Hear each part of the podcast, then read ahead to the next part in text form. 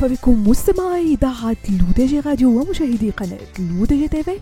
فقرة Tech Week الفقرة اللي كنرافقكم من خلالها أنا عايشة بوسكين في إطلالة في آخر ما وقع في nouvelles technologies high-tech digital باش هكذا ترجع حياتكم اليومية أذكى وأسهل وبداية مستمعين مع شركة ميتا والتي فرضت عليها الهيئة الإيرلندية المعنية بحماية البيانات بالاتحاد الأوروبي غرامة قياسية بلغت 1.2 مليار يورو بسبب طريقة تعاملها مع بيانات المستخدمين ومنحتها خمسة أشهر لوقف نقل تلك البيانات إلى الولايات المتحدة. وأوضحت اللجنة التي تتحرك نيابة عن الاتحاد الأوروبي أن الغرامة فرضت على شركة ميتا لنقلها بيانات مستخدمين في الاتحاد الأوروبي إلى الولايات المتحدة بانتهاك تام لحكم قضائي سابق. من جانبها قالت ميتا في بيان لها إنها ستستأنف الحكم بما في ذلك الغرامة غير المبررة وغير الضرورية التي تشكل سابقة خطيرة لعدد لا يحصى من الشركات الأخرى.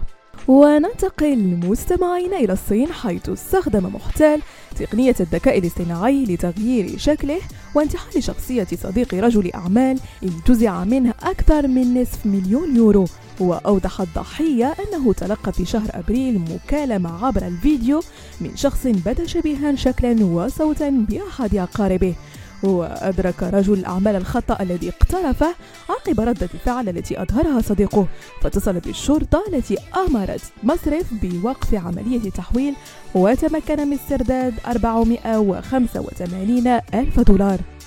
أعلنت شركة أبل إطلاق الإصدارات الجديدة من برنامج تحرير الفيديو Final Cut Pro حيث أصبح يتضمن البرنامج ميزة تمرير افتراضية جديدة تسمى Jog Wheel تتيح للمستخدم التنقل في timeline من أجل تحرير صور بشكل مفرد وبدقة عالية بالإضافة إلى وظيفة Live Drawing التي تسمح بالرسم أو الكتابة فوق محتوى الفيديو مباشرة بواسطة قلم أبل